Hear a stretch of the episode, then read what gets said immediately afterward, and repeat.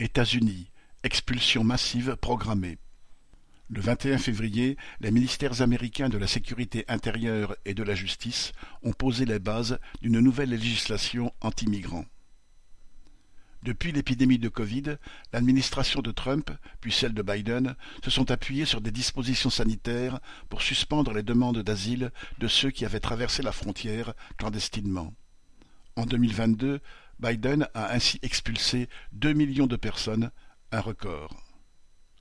En mai prochain, l'arsenal juridique anti-Covid et sa déclinaison anti-migrants prendra fin. Biden prépare donc de nouveaux textes pour continuer de refouler systématiquement les travailleurs et les familles originaires d'Amérique latine et du monde entier.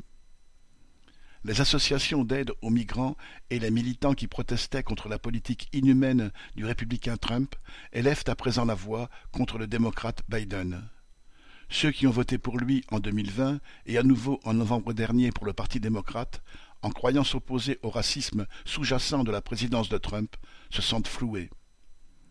En présentant la venue de migrants comme un problème de santé publique ou de sécurité, Biden ne peut qu'encourager le racisme et aider l'extrême droite à semer le poison de la division dans les rangs ouvriers.